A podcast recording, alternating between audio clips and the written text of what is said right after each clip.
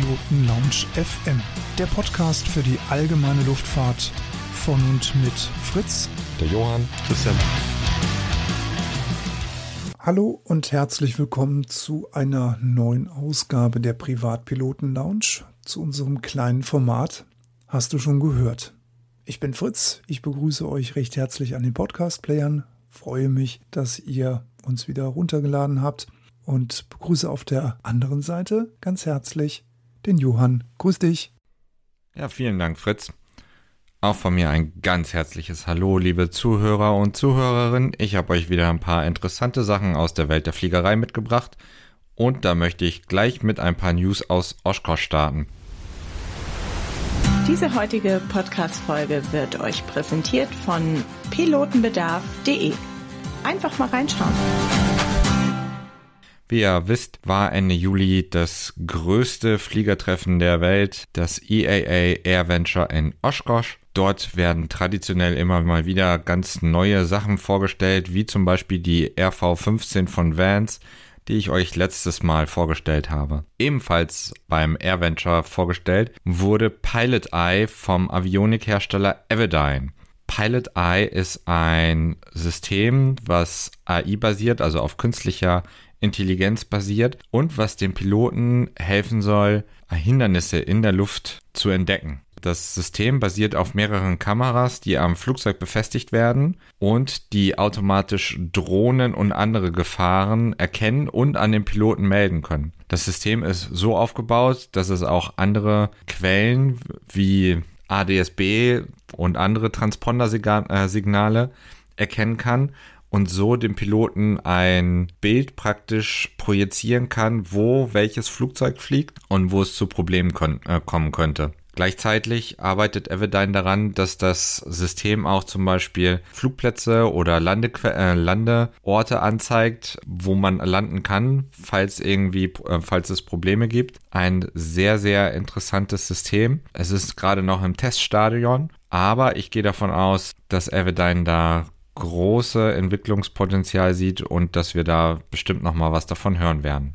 Als zweites habe ich euch etwas mitgebracht, was ich im Fliegermagazin gefunden habe und ich mir gedacht habe, dass das für den einen oder anderen interessant sein könnte, vor allen Dingen, wenn man in einer größeren Gruppe fliegt immer mal wieder fällt es mir auf, dass wenn ich unterwegs bin, dass auf bestimmten Quasselfrequenzen ordentlich gequasselt wird. Die Segelflieger regen sich über die Motorflieger aus und andersrum. Und deswegen wollte ich euch diesen Artikel nicht vorenthalten, wo mal offiziell erläutert wird, wie das mit dem Air-to-Air-Frequenzen funktioniert in Deutschland. Und zwar ist das Ganze von der DFS geregelt in den Nachrichten für Luftfahrern in der 1-1935-20. Dort findet ihr also die aktuellen Regelungen. Für die betriebliche Luft- und Luftkommunikation gelten bundesweit die Frequenzen 122540 und 122555. Gut, Jetzt seid ihr nicht gerade betrieblich unterwegs, aber trotzdem sollte es, ist es für euch interessant, diese beiden zu kennen. In dieser Nachrichten für Luftfahrer Anzeige gibt es sowohl eine, äh, gibt es eine Karte, die das Bundesgebiet auch in verschiedene Frequenzen aufteilt. Das heißt, wenn ihr unterwegs seid, solltet ihr euch äh, bewusst sein, wo ihr seid und welche Frequenz da gerade für euch gilt. Wie gesagt, es gibt diese Karte, das sind die offiziellen Frequenzen. Es gibt natürlich einige Frequenzen, die so untereinander relativ bekannt sind. Das ist zum Beispiel die 123,45 MHz. Das ist tatsächlich auch eine Frequenz, die in den meisten ICAO-Karten, ICAO-Staaten freigehalten wird, weil dies eine Air-to-Air-Kommunikationsfrequenz über einsamen Gebieten und Ozeanen ist, wie zum Beispiel dem Nordatlantik. Dort wird auf der 123,45 gefunkt. Jetzt ist Deutschland natürlich nicht, äh, nicht gerade wirklich eine leere Gegend. Von daher solltet ihr euch möglichst an die Karte in der genannten Nachricht für Luftfahrer orientieren und dort diese Frequenzen auch nutzen. Generell gilt, fasse dich kurz, nur weil es eine Quasselfrequenz ist, heißt es nicht, dass wir hier Romane erzählen sollen, sondern beschreibt, was los ist, beschreibt, was für Probleme ihr habt oder sonst was, aber quasselt da jetzt nicht, was ihr bei der letzten Gerda für einen leckeren Kaffee getrunken habt. Den Link zur, zu dem Artikel im Fliegermagazin packe ich euch natürlich in die Show Notes. In unserer letzten Sendung habe ich euch Tipps und Tricks verraten, wie ihr an eine US-Lizenz bzw. an eine Validierung kommt. Ich stöber ja immer gerne bei unseren europäischen Nachbarn auch ein bisschen rum und ähm, ich war ja auch schon mal mit euch in Österreich gewesen, in Salzburg bei den äh, Flying Red Bulls im Hangar 8. Diesmal hat es mich wieder nach Österreich getrieben. Und zwar wollte ich euch gerne ein paar Infos bezüglich des Fliegens in Österreich geben, denn bei den Österreichern steht auch die allgemeine Luftfahrt sehr hoch oben angesiedelt. Insgesamt gibt es in Österreich sechs Verkehrsflughäfen. Dazu gehören Wien, Salzburg, Innsbruck, Graz, Linz und Klagenfurt. Es gibt aber noch weitere 50 Flugplätze die über das ganze Land verteilt sind. So haben wir Piloten eigentlich damit auch gleichzeitig die Qual der Wahl, uns auszusuchen, ob wir in Österreich ins Gebirge oder dann doch lieber mehr so in die flache Region rund um Wien fliegen wollen. Was auch großartig ist in Österreich, sämtliche AIM-Produkte, wie zum Beispiel das Luftfahrthandbuch Österreich, also die AIP, Informationen zur Berichtigung des AMDT und die Ergänzung, die SUP, die Luftfahrtinformationsrundschreiben AIC, das österreichische Nachrichtenblatt für Luftfahrer ÖNFL und die NOTAM-Übersicht. Die sind unter der Rubrik Piloten auf Austro Control AT kostenlos erhältlich. Das gleiche gilt natürlich auch für die Informationen zur Luftraumstruktur und den Hindernissen sowie eine ICAO-Luftfahrtkarte. Der Luftraum über Österreich, der teilt sich in vier Klassen auf. In Charlie, Delta, Echo und in Golf. Gestaffelt wird der VFR-Verkehr vom IFR-Verkehr, aber ausschließlich nur in Charlie. Für den Einflug in Charlie und Delta benötigen wir Piloten eine Freigabe. Der Betrieb von Motorflugzeugen, Hubschraubern und Gyrocoptern ist im Luftraum Echo grundsätzlich nur im Transponder Mode S mit Druckhöhenübermittlung zulässig. Dabei wird immer der Code 7000 eingestellt. Wien Information übernimmt die Fluginformations- und Alarmdienste für Luftfahrzeuge innerhalb von Österreich. Der Zuständigkeitsbereich des Flughafeninformationsdienstes, der teilt sich in Österreich in drei Sektionen auf. Das ist einmal Süd, das ist Nord und das ist Terminal Flight Information bei Wien. Über diese Frequenzen, die wir euch unten in den Showloads logischerweise wieder verlinken, könnt ihr Informationen zu Wetter, Verkehr, luftfahrtrelevanten Aktivitäten wie etwa aktiven Gefahrengebieten natürlich jederzeit abrufen. Zudem koordinieren diese Lotsen auf Anfrage des Piloten auch Flüge durch freigabepflichtige Lufträume. Dazu muss man aber wissen, muss der Pilot sich spätestens 10 Minuten vor Einflug in das jeweilige Gebiet in dem entsprechenden Luftraum bei Wien Information melden. Betreut werdet ihr vom Fluginformationsdienst von 9 Uhr bis Ende der bürgerlichen Abenddämmerung oder spätestens 21 Uhr Ortszeit. Und gefunkt wird in Österreich auf Deutsch und Englisch.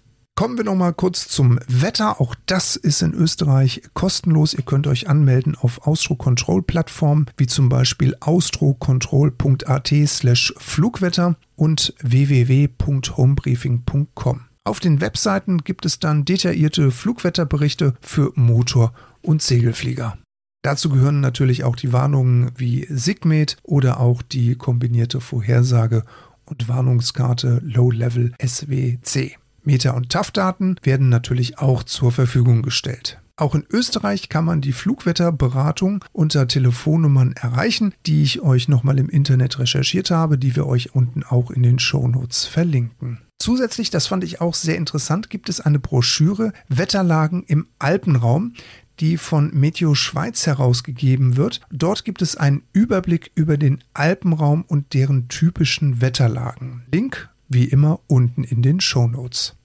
Kleiner Verweis noch auf den Flugplan. Auf der Webseite weist die Luftfahrtbehörde darauf hin, dass gemäß AIP ENR 1.10 Flugplanung und 28 der Luftverkehrsregeln für Flüge, die teilweise oder ganz in kontrollierten Lufträumen durchgeführt werden, auf einem kontrollierten Flugplatz enden oder die Staatsgrenze überfliegen, mit Ausnahme beim Einflug aus Deutschland, eine Flugplanaufgabe verpflichtend ist. Darüber hinaus empfiehlt sich auch aus Sicherheitsgründen auch bei Flügen ins Gebirge Flugpläne aufzugeben. Diese könnt ihr beispielsweise auch über die Homebriefing Plattform aufgeben oder ganz locker und einfach bei Wien Information hinterlegen.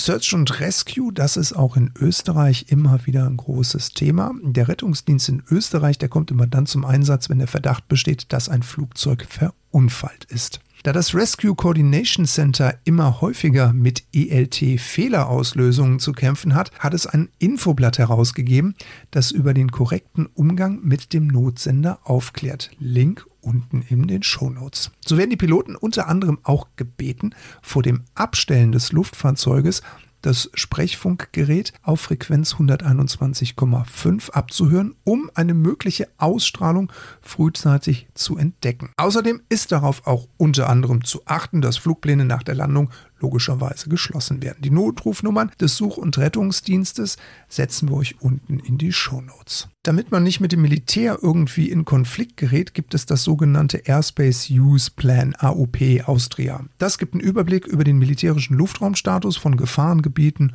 Flugbeschränkungsgebieten, militärischen Trainingsgebieten, Militärflugplätze sowie Übungsvorhaben. Die zeitlichen und höhenbezogenen Einschränkungen werden in tabellarischer und grafischer Form dargestellt und der AUP ist am Vortag ab 15 Uhr Ortszeit für den Folgetag verfügbar und wird bei Bedarf mittels Updated Airspace Use Plan UUP Austria immer wieder aktualisiert. Weitere Informationen werden dann natürlich mittels NOTAM veröffentlicht oder sind auch über Wien Information oder auf der Military Radar Frequenz verfügbar. Natürlich gibt es auch in Österreich lohnende Reiseziele, so zum Beispiel auch der im Zeller Becken gelegene Flugplatz Zell am See gehört sicherlich zu einem der schönsten Flugplätze in Österreich. Hier natürlich auch erwähnenswert die dort jedes Jahr im Herbst stattfindende große Luftfahrtmesse, die Air Expo Zell. Wie bereits eingangs schon erwähnt, ist natürlich auch der Flughafen Salzburg ein sehr schöner und beliebter Ausflugsort. Natürlich auch schon wegen der wohlbekanntesten Flotte, die dort stationiert ist, die Flying Bulls. Aber auch so ein kleiner Abstecher nach Wiener Neustadt kann sich lohnen, denn dort ist ja, wie wir alle wissen, die Firma Diamond Aircraft beheimatet. Und unter anderem befindet sich auch dort das Flugmuseum Aviaticum mit recht interessanten Exponaten wie der Lohner Ettrich F-Taube. Die Flugvorbereitung wird natürlich sehr stark in Österreich unterstützt mit Sigmet, Airmet, Garfor. Das ist natürlich auch für uns Piloten logischerweise obligatorisch. Aber auch die Segelflieger, die haben ein ganz tolles Produkt dort am Start, das sich Alptherm nennt. Das sind Infos zur Thermikqualität und zur Hangwindsituation. Ich muss da mal unseren Johann befragen, ob er mit diesem oder von diesem Produkt schon gehört hat und ob er damit Erfahrung gemacht hat. Ja, in diesem Sinne steht also wohl einem Ausflug zu unseren österreichischen Nachbarn nichts mehr im Wege. Ich wünsche euch always many happy landings, blue skies. Passt gut auf euch auf und damit zurück zum Johann. Und zum Abschluss habe ich natürlich, wie in letzter Zeit bekannt, die aktuellen Events für euch. Und zwar findet am 26. bis zum 28. August das Piaggio und Dornier Treffen in Bad Gandersheim statt. Wirklich interessante Geschichte. Tolle Flugzeuge. Beides Flieger aus der Bundeswehr waren ungefähr zur gleichen Zeit im Einsatz. Ähm, das Ganze findet, wie gesagt, in Bad Gandersheim statt. Werden bestimmt viele interessante Flieger dabei sein. Kann es jedem empfehlen. Und ansonsten haben wir zum Beispiel den Flugtag in Wesel am ebenfalls am 27., 28. mit einer Flugshow. Eine, ein Doppeldecker wird dabei sein, Kunstflugmaschinen und so weiter. Wer sich also was angucken will, der fliegt nach Wesel, Echo Delta Lima X-Ray. Es findet auch ein Flugtag im Waldorf statt, auch am 27., 28. Echo Delta Golf X-Ray. Ihr findet sehr, sehr viele Veranstaltungen an diesem Tag. In Donsdorf gibt es auch noch einen Flugtag. Also dieses Wochenende wird euch bestimmt nicht langweilig. Ihr findet viele interessante Ausflugsmöglichkeiten, aber ich persönlich kann euch natürlich Bad Gandersheim mit dem Dornier-Treffen absolut empfehlen. So viel von mir. Ich wünsche euch alles Gute und bis zum nächsten Mal.